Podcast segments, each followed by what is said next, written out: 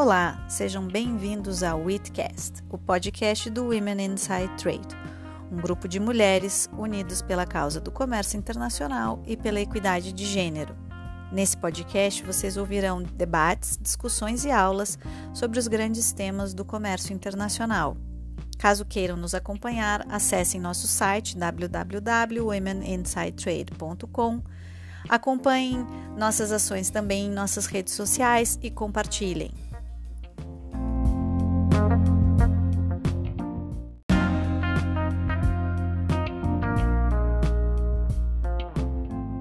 E hoje, nesse episódio de Witcast, conversaremos sobre os acordos TBT e SPS da OMC, sobre as tendências em regulação de barreiras técnicas, sanitárias e fitossanitárias nos acordos comerciais e a posição do Brasil.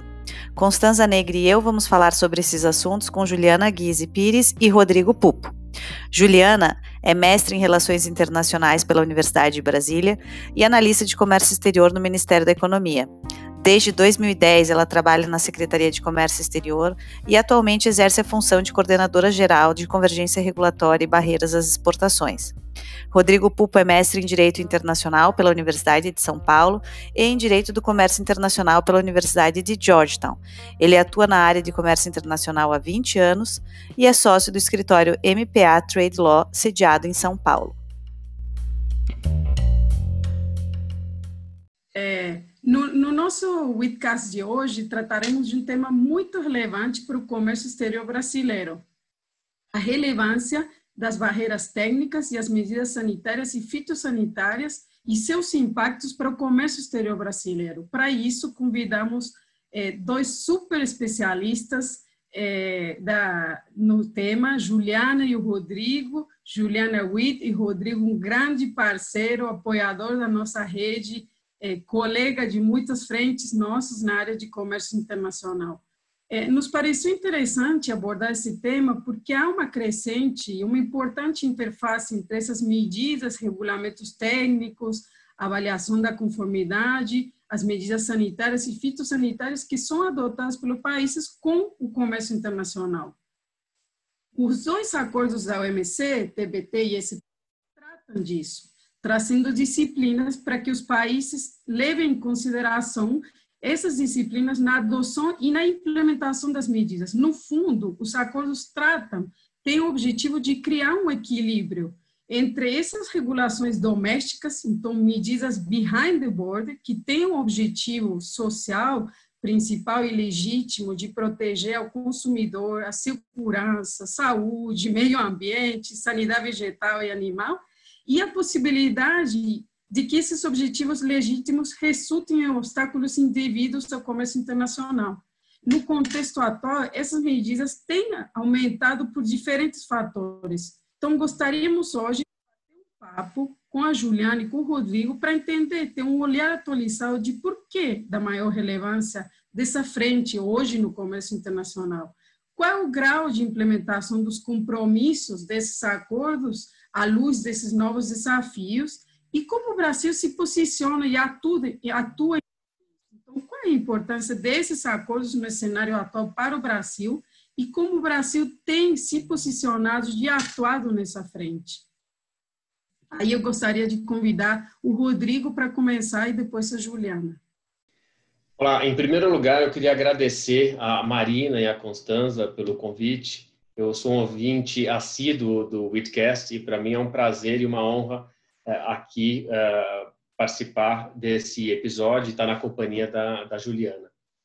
É, os acordos TBT e SPS, eles são extremamente importantes, porque eles tratam justamente do equilíbrio entre a autonomia regulatória dos países, né, o direito soberano que os países têm em adotar o seu próprio nível adequado da, da, da regulação e de outro lado as obrigações que esses países têm de não discriminar, né? E aí é não discriminar entre importados e, e produtos importados e produtos uh, nacionais, a obrigação de não discriminar entre países uh, diferentes nas mesmas situações e também de não introduzir uh, barreiras ao comércio internacional, né? Que são aí conhecidas como barreiras disfarçadas ou obstáculos ao comércio, conforme diz os próprios acordos?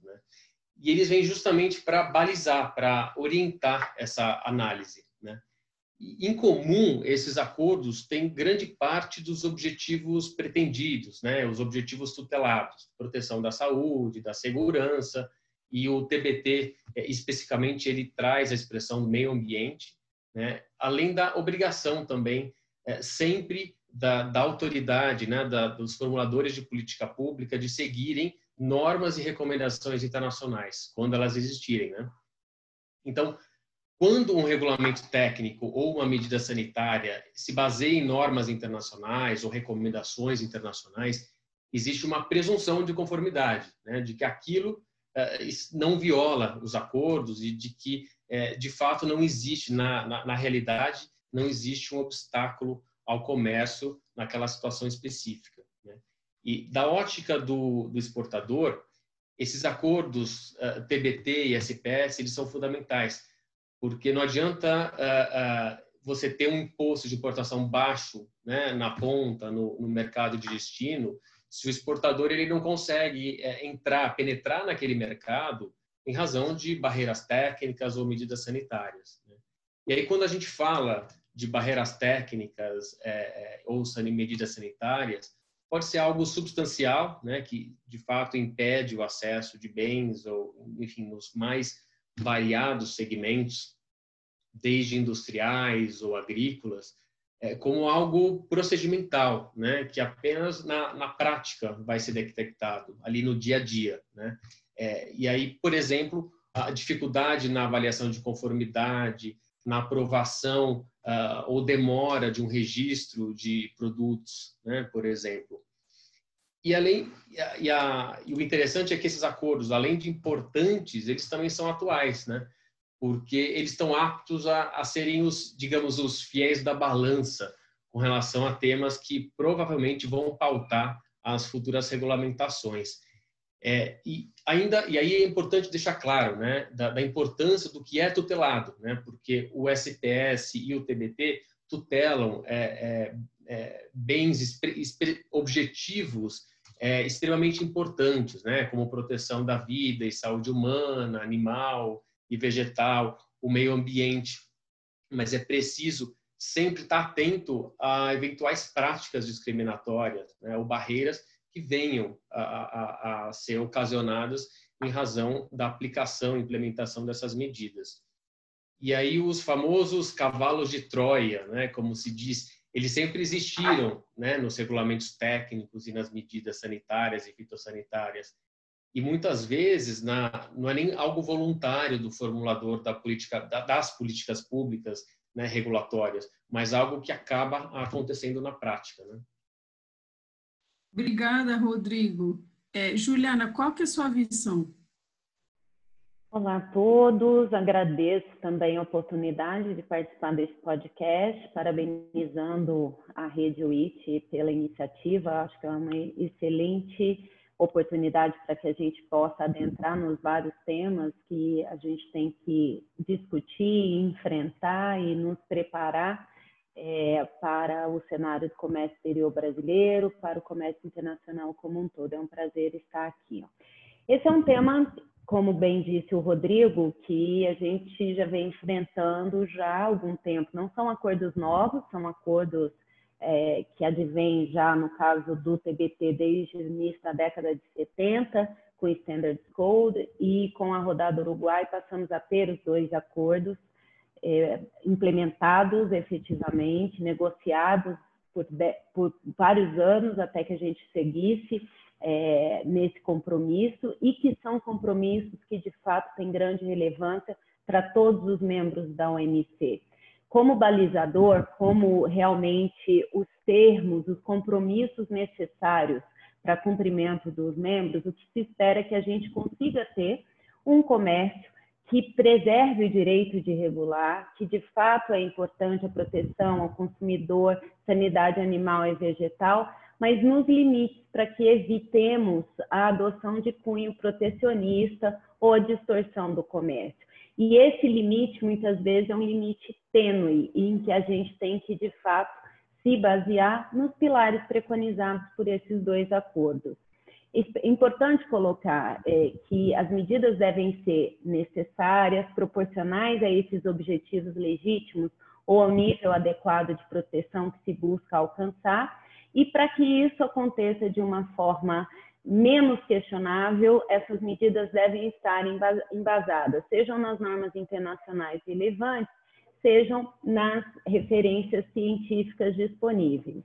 E mais do que isso, que a gente tenha presente a ideia da percepção do risco, que ela seja proporcional ao risco que se quer evitar com aquela medida. E isso também é um dos princípios importantes a se ter em mente enquanto regulador, enquanto aquele que vai editar uma medida dessa natureza, e obviamente são as coisas em que nós, enquanto exportadores, temos que ficar atentos no sentido de verificar se aquela exigência que nos está sendo demandada por um mercado-alvo é uma exigência legítima e que ela esteja em consonância com esses compromissos preconizados pelos dois acordos. E, além disso, a questão da previsibilidade, da própria transparência. A gente tem nos dois acordos a questão da notificação, e com a notificação significa um compromisso de previamente os membros comunicarem aos demais a intenção de, de que vão adotar as suas medidas, dando inclusive prazo para receber os comentários dos demais membros, efetivamente para possibilitar eventuais ajustes antes de que de fato ela entre em vigor. É outro ponto bastante importante e relevante a salientar aqui em relação aos dois acordos. Para o Brasil, enquanto exportador, obviamente, tanto as, as medidas relacionadas ao SPS ou ao PBT, que são as siglas que a gente acaba usando no nosso jargão para nos referirmos a esses dois acordos, a gente tem aquele desafio dos custos. De fato, uma exigência regulatória traz custos para o exportador. E mais uma razão para que, de fato, as medidas sejam devidamente justificadas, para que aquilo não seja mais oneroso do que o necessário e que possa impedir ou dificultar o acesso aos mercados. Então, além dos custos, a questão do conhecimento. Você precisa conhecer a exigência do mercado para aquele que você vai exportar. E você tem que assumir o desafio de se adequar a essas exigências partindo do pressuposto que elas estão consistentes com esses compromissos assumidos nos dois acordos, você vai se adequar no interesse de colocar o seu produto no mercado importador. Obviamente que acontece da gente ter inconsistência no cumprimento desses compromissos, e aí a gente tem que buscar as formas de questionar o que for efetivamente inconsistente com os compromissos ou eventualmente buscar negociação de melhorias de acesso a mercados atinentes, claro, à seara sanitária e fitossanitária ou mesmo de TBT. Também esses mecanismos de questionamento, de possibilidade de discussão entre os parceiros, além da notificação, estão disponíveis nesses dois acordos. Para o Brasil, como importador, acho que nada mais presente do que o que hoje a gente está vendo de uma forma bastante plena, que é o cumprimento das boas práticas regulatórias preconizadas pelo OCDE.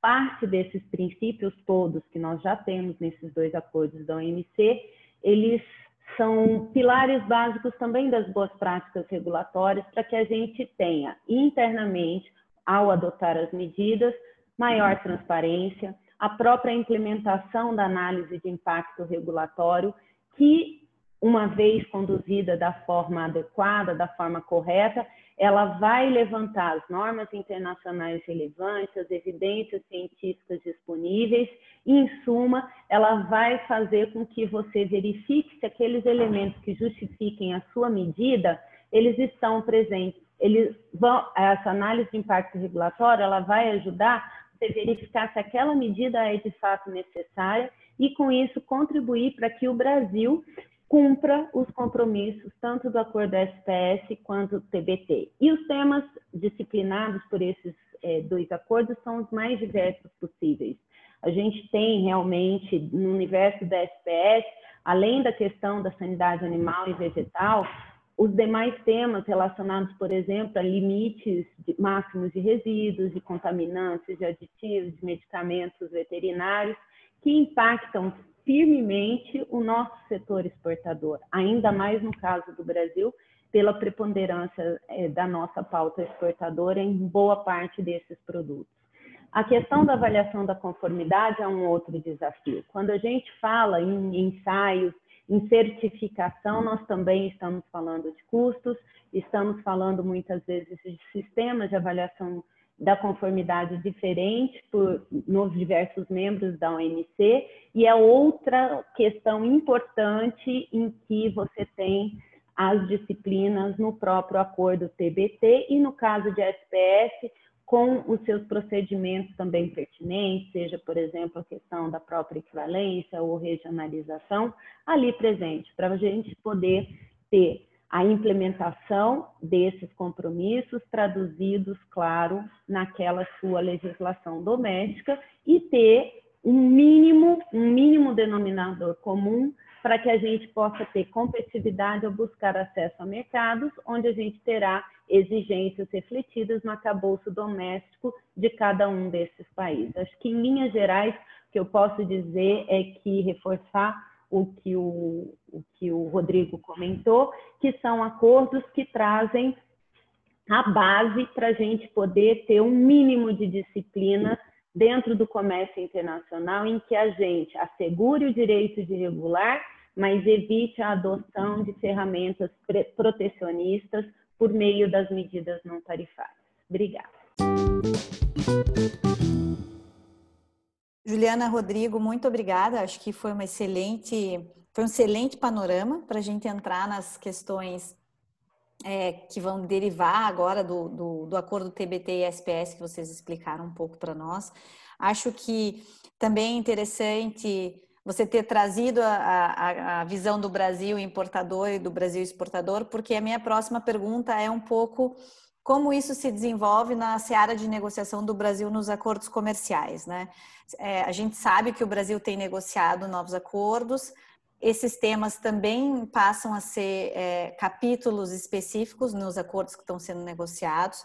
A gente sabe que o setor privado tem se engajado muito é, para discutir esses temas junto ao governo brasileiro, para entender como esses acordos vão trabalhar esses assuntos. E é, você tocou em boas práticas regulatórias, esses acordos também trazem normalmente os capítulos sobre cooperação regulatória, que são capítulos, no final, uh, muito relevantes para tratar questões de TBT e SPS. Então, a, a pergunta agora para nós, e acho que também vou começar de novo com o Rodrigo, é, é, toca, é tocar um pouco quais são as novidades desses acordos nessa, nessa temática, quais são as prioridades ofensivas e defensivas do Brasil e, e, como que o setor privado está trabalhando tudo isso? Uh, acho que seria legal a gente começar até pelo setor privado para depois entrar no, no, governo e até por isso acho que seria bacana o Rodrigo começar e aí passar para a Juliana, pode passar é, diretamente para a Juliana comentar. O Brasil ele tem muito mais prioridades ofensivas do que defensivas nessa área, né? indo um pouco mais no multilateral. Né? Do ponto de vista defensivo, o Brasil nunca foi alvo uh, de contencioso comercial na OMC envolvendo esses acordos, TBT, o SPS, né? e até mesmo nas preocupações comerciais específicas uh, trazidas por outros países, ele tem sido pouco acionado. Né? É, e como a Juliana bem pontuou, né? a análise de impacto regulatória ela tende a contribuir realmente para o cumprimento das obrigações brasileiras né? no, no, no campo regulatório. E aí, quando se fala de acordos comerciais, é muito é, é, em relação à, à, à, cooperação entre os países, né? Pegar do multilateral, é, ver as principais, a, as principais é, dificuldades e tentar, de acordo com os parceiros, alinhar é, para se chegar num, num, num denominador comum. Já do ponto de vista ofensivo, aí tem duas situações. E aí eu retomo um pouco volto para o multilateral uh, para ter um panorama da, de negociações uh, comerciais. Uma é uma, um ponto de vista mais reativo, né, que surge justamente do monitoramento das notificações pelo setor privado, é, ou mesmo uma barreira que é enfrentada pelo exportador ao tentar é, acessar determinado mercado. Né? Aí já outra situação são as prioridades mais transversais, né? que aí são são constantemente no radar do setor privado e do próprio governo, né? seja pela maior incidência sobre alguns produtos exportados, né, de determinadas medidas ou regulamentos, ou mesmo pela prática reiterada de alguns países em determinado uh, uh, aspecto. Né? E aqui eu me refiro especialmente às exportações agrícolas. Né? E aí, quando se passa para uma negociação comercial, é onde você realmente pode ter uh, uh, impasses, né? Que dependendo do parceiro comercial, isso pode inclusive levar a uma dificuldade uh, justamente de, de, de, de, concertação de interesses. E aí um dos principais temas é a segurança dos alimentos, né? Que sempre foi um tema de, de muita atenção, né? E, e aí, para ilustrar essa importância, eu trago um exemplo recente, que é a, a própria pandemia do novo coronavírus. Né? E aí, durante a pandemia, diversos órgãos montaram forças-tarefa, né, justamente para reunir aí o estado da arte do conhecimento científico e garantir a segurança dos alimentos. Né? Então, a gente tem o OMS, a FAO, Codex e a própria OMC até. E ainda que o novo coronavírus não seja uma questão de segurança dos alimentos, porque até hoje não tem nenhuma indicação científica, evidência de que os alimentos possam transmitir o vírus, mesmo assim, países simplesmente restringiram é, é, importações de alimentos sem nenhum embasamento científico, sob o argumento de preocupação sanitária. E aí, dentro desse campo também da segurança do alimento, eu destaco uma prioridade ofensiva do governo brasileiro, que é a biotecnologia, né? que também está intimamente relacionada com a própria segurança alimentar. Né? Que aí, de novo, a pandemia trouxe, reacendeu o debate sobre segurança alimentar. Né? E o mundo precisará cada vez mais de alimentos, o aumento da produção caminha lado a lado com a biotecnologia. Né? Então, é, quando se negocia o acordo comercial, esses são os interesses né, do setor privado, esses são alguns exemplos, mas é isso que se pretende realmente a, a obter. Se não existe algum alinhamento no multilateral, que minimamente isso se consiga no, no, no âmbito de um acordo uh, comercial. E aí a gente entra num ponto ofensivo do Brasil extremamente importante, né? que é a necessidade de embasamento científico das medidas SPS. E justamente no campo da segurança dos alimentos é que a gente tem visto cada vez mais o recurso à precaução. Né? E aí a gente tem muito ouvido falar e visto e lido né, é, que o mundo está migrando do né, para o mundo de precaucionismo. Né? E é justamente nesse aspecto que o a vai ser fundamental. Né? É, as medidas elas devem necessariamente se basear em princípios científicos e elas não podem ser mantidas sem evidências suficientes. Né? Inclusive, isso é algo que não existe ah, de forma tão expressa no acordo TBT quanto existe no SPS. Né? É, é, verdade que o acordo SPS ele permite sim a adoção provisória de medidas SPS sem uh, evidências científicas suficientes, isso, isso é fato. Mas isso não é um salvo-conduto para os países. Né? Então, isso tem uma série de limitações. Então, o país tem que fazer uma avaliação de risco, não pode manter a medida indefinidamente, ele tem que se explicar, ele tem que uh, se justificar sempre, né? E, e, essa necessidade de embasamento científico de medidas sanitárias tem sido uma pauta extremamente importante para o Brasil.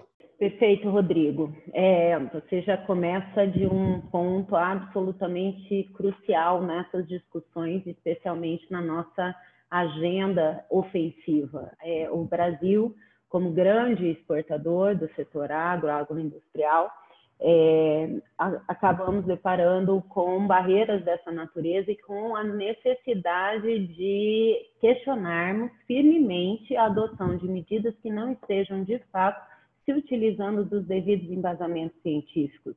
Não apenas porque isso está preconizado no acordo SPS, mas é justamente para que você consiga ter um termômetro correto da necessidade daquela medida.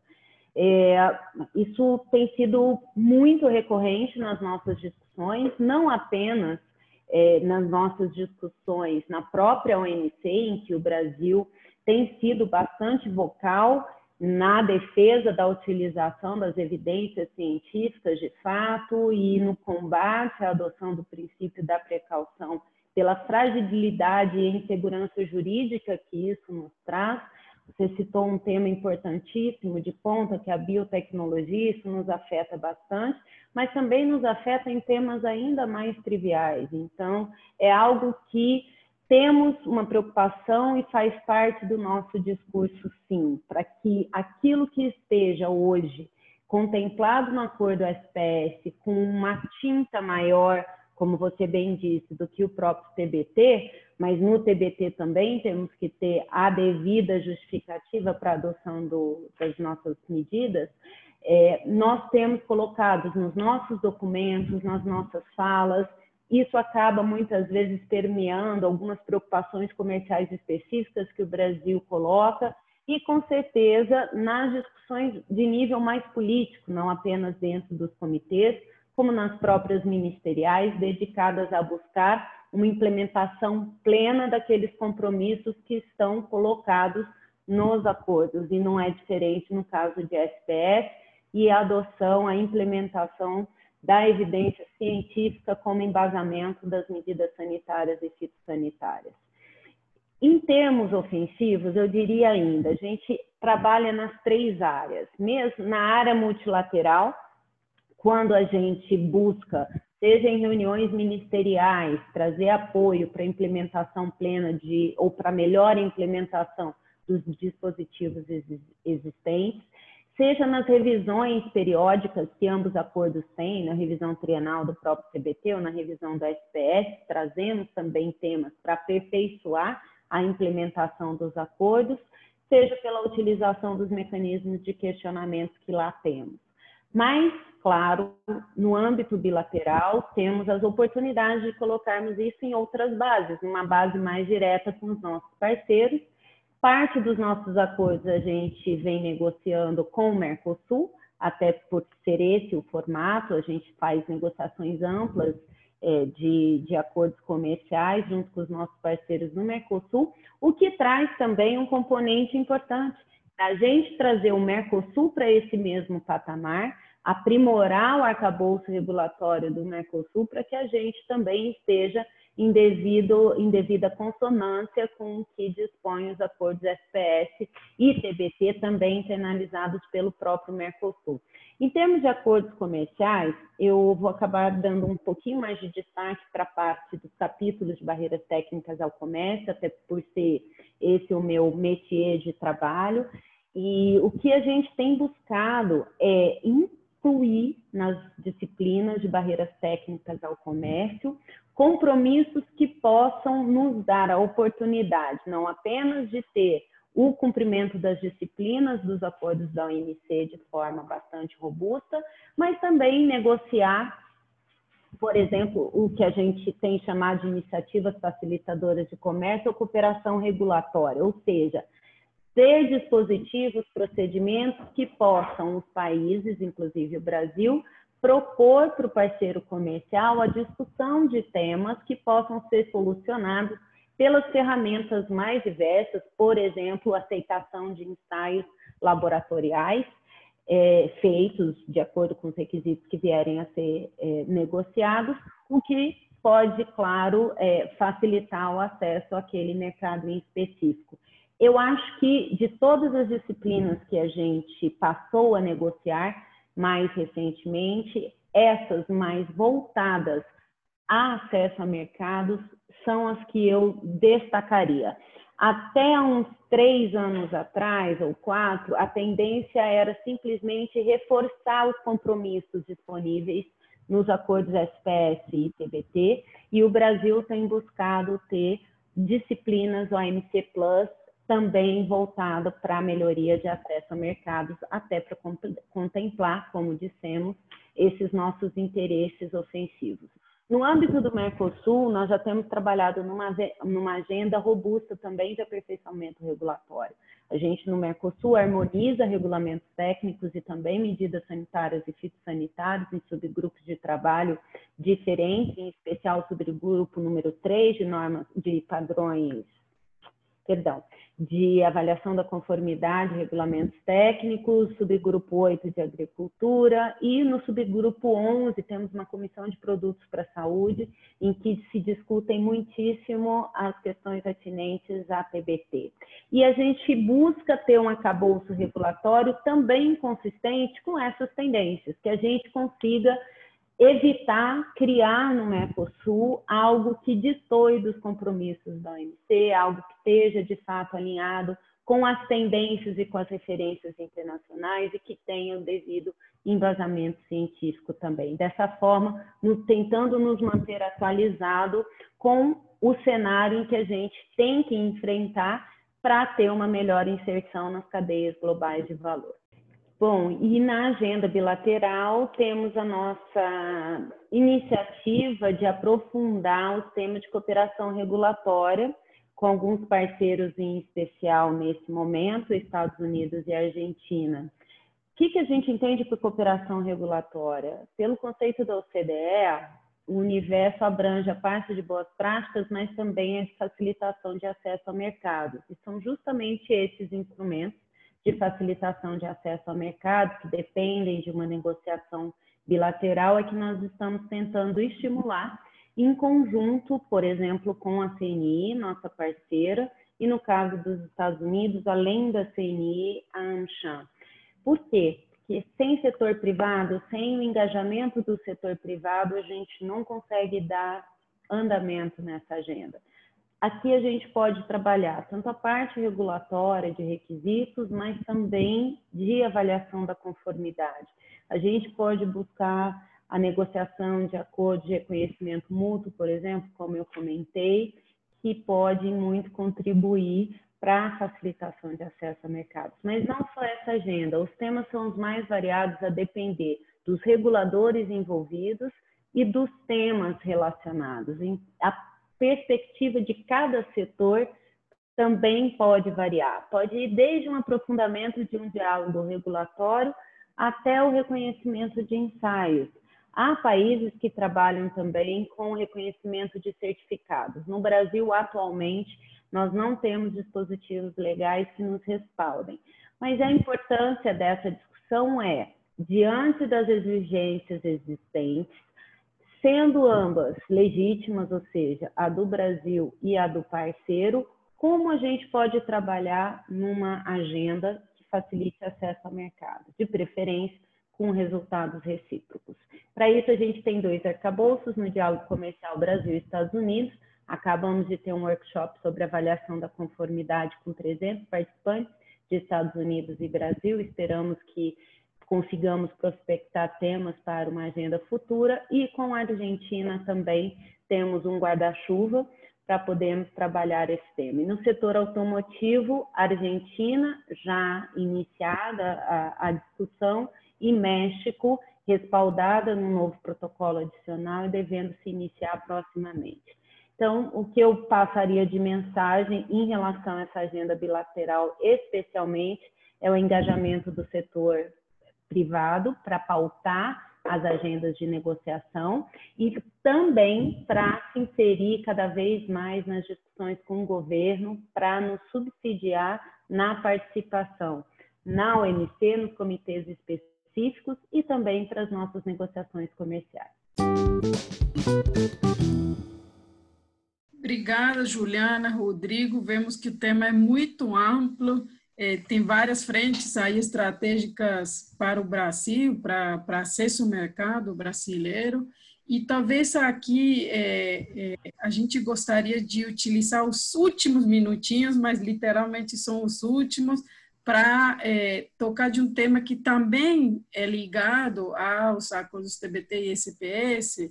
A gente vê o crescimento da discussão sobre os temas de meio ambiente, governança, questões sociais, em todas as esferas, governo nacional, internacional, setor privado, eh, normas eh, privadas, padrões privados, voluntários de sustentabilidade, que cada vez são menos privados e, e, e menos voluntários. Então, o que a gente gostaria nesses últimos minutos é pedir para vocês, talvez em dois minutos, fazer um mini resumo de qual a importância dos acordos ITBT e SPC diante desses temas de sustentabilidade nos tempos atuais, como eles podem contribuir nessa área. Sabemos que não conseguiremos abordar tudo isso, haverá mais oportunidades de outros de outros episódios, mas aqui era um pouco para poder eh, finalizar esse olhar né, eh, com nessas questões de sustentabilidade que são tão importantes. E aí eu proponho começar pelo Rodrigo e depois complementar eh, com a Juliana. É, não, realmente, esses te os temas de sustentabilidade, mudanças climáticas, realmente eles vão, muito provavelmente, ter um, um, ter um olhar muito específico dos reguladores, né? Isso, e vai haver um impacto no comércio internacional daqui para frente, né? E não é uma questão de se haverá essa regulação, né? Mas é, é mais de quando e como virá essa regulamentação, né? É um caminho que não tem volta e o Brasil, nesses dois temas, tem muito a ganhar, tanto sustentabilidade, tanto com relação a mudanças climáticas.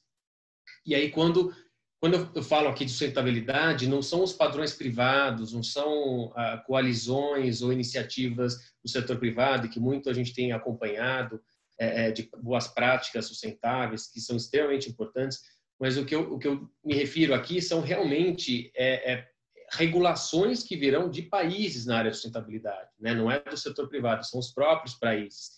Eu diria que é quase uma estatização de alguns padrões privados de sustentabilidade que eles já existem. Né? Então, por exemplo, obrigação é, clara sobre é, processo, métodos de produção, auditorias obrigatórias de cadeia de fornecimento e até mesmo de rotulagem de sustentabilidade. Né? E incluindo aspectos ambientais, climáticos e sociais dos produtos, né? E, e possivelmente até rotulagem de bem-estar animal, né? E novamente a gente não está falando aqui de a, a, esfera privada, de questões voluntárias, e sim de aspectos obrigatórios que podem vir é, em razão de, de ondas de, de regulatórias de sustentabilidade.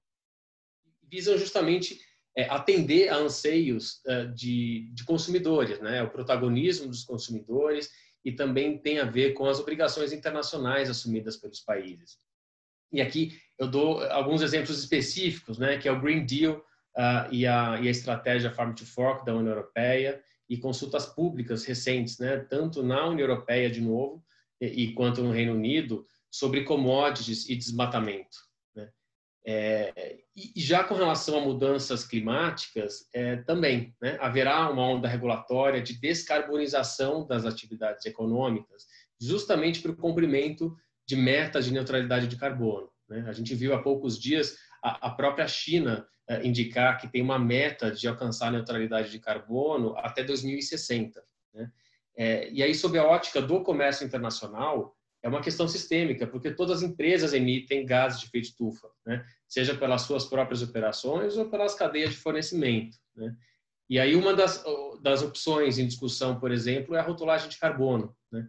E aí não adianta o exportador ter um selo de carbono neutro de baixo carbono se no país de destino o país impuser uma rotulagem uh, de carbono que compute uh, uh, as etapas posteriores à produção. Né? Ou seja, é uma abordagem regulatória não do ponto de vista de produção, de, de produção, né? da emissão na produção, e sim da emissão é, via consumo. Né? E na prática isso pode se tornar uma discriminação contra produtos que percorrem longas distâncias até chegar ao consumidor final. Né? E, e, aí uma questão importante sobre é, a sustentabilidade e mudanças climáticas é que essas regulamentações em estudo elas têm uma questão jurisdicional extremamente importante porque elas podem implicar uma extraterritorialidade regulatória. Né? Isso porque os objetivos tutelados eles estão fora do país que adota a regulamentação, né? é fora do que normalmente os países fazem. Né? Eles adotam regulamentos e medidas para proteger os seus próprios países, né? E aqui não, né? Seria algo fora dos países, global, por exemplo, né? E até agora a OMC nunca teve que tratar dessa questão.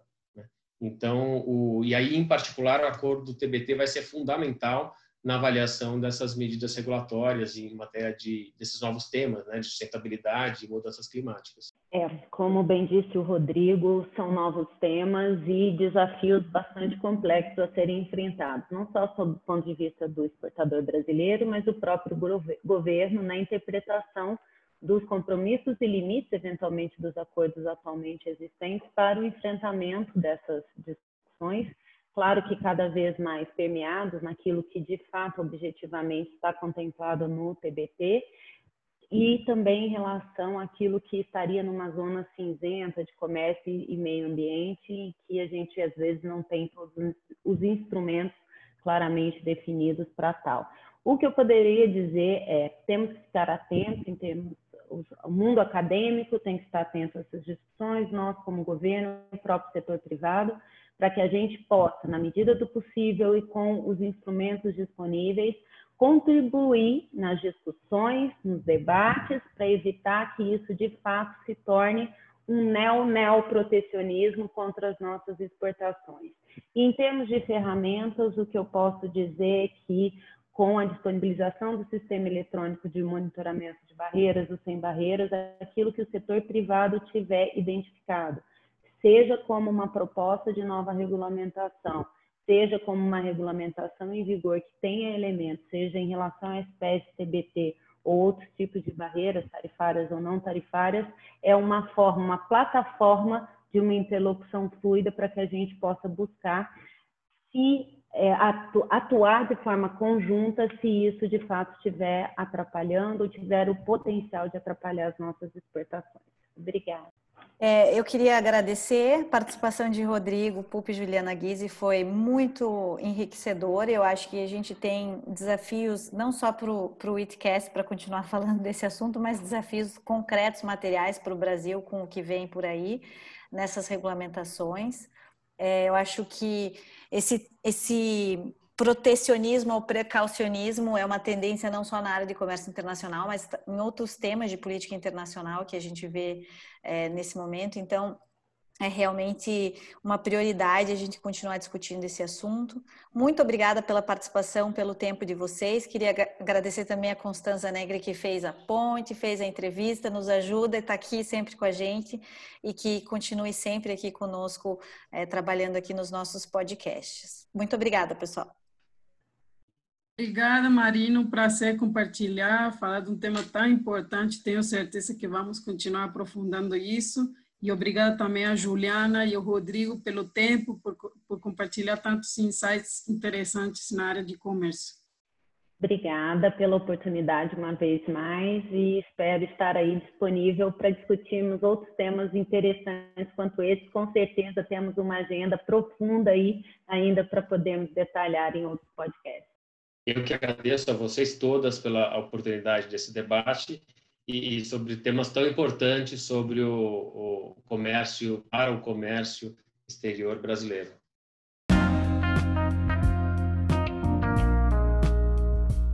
Esse foi mais um Witcast. Eu sou Marina Egídio de Carvalho, também faço parte do Woman Inside Trade e vou conduzir as conversas com nossos convidados em nosso podcast. Espero que vocês gostem e compartilhem.